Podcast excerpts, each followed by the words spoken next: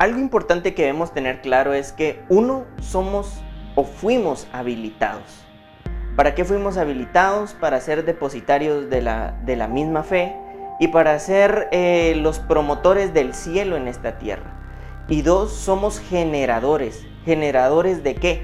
De toda riqueza. ¿Y de qué tipo? La espiritual, pero también la riqueza material. Es decir, nosotros tenemos que experimentar un cambio y una transformación en nuestras mentes. Porque cuando nosotros no experimentamos esa transformación en nuestras mentes, toda la vida estaremos limitados. Hay algo que yo en el último tiempo he recibido de parte de Dios que ha ministrado mi espíritu y es lo siguiente, el reino de Dios no es limitado. Pero para nosotros conocer esa capacidad ilimitada del reino, tenemos que darnos cuenta que nuestra fe y nuestro accionar también tiene que ser de manera ilimitada. ¿Cómo así? En ocasiones nosotros, en lugar de creer y hacer viva la palabra en nuestras vidas, lo primero que hacemos es ponerla en duda y razonarla.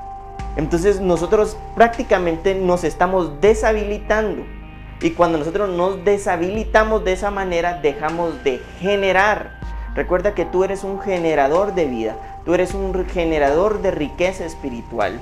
Es impresionante, pero cuando tú creces y abres tus ojos, a esta verdad, quizás todas esas dudas y todas esas interrogantes y todas esas mentiras que a lo largo del tiempo has creído acerca de ti como una persona que no puede o no tiene la capacidad para hacer las cosas, empiezan a ser disueltas y empiezas a ser posicionado en una verdad permanente, transformadora y enriquecedora.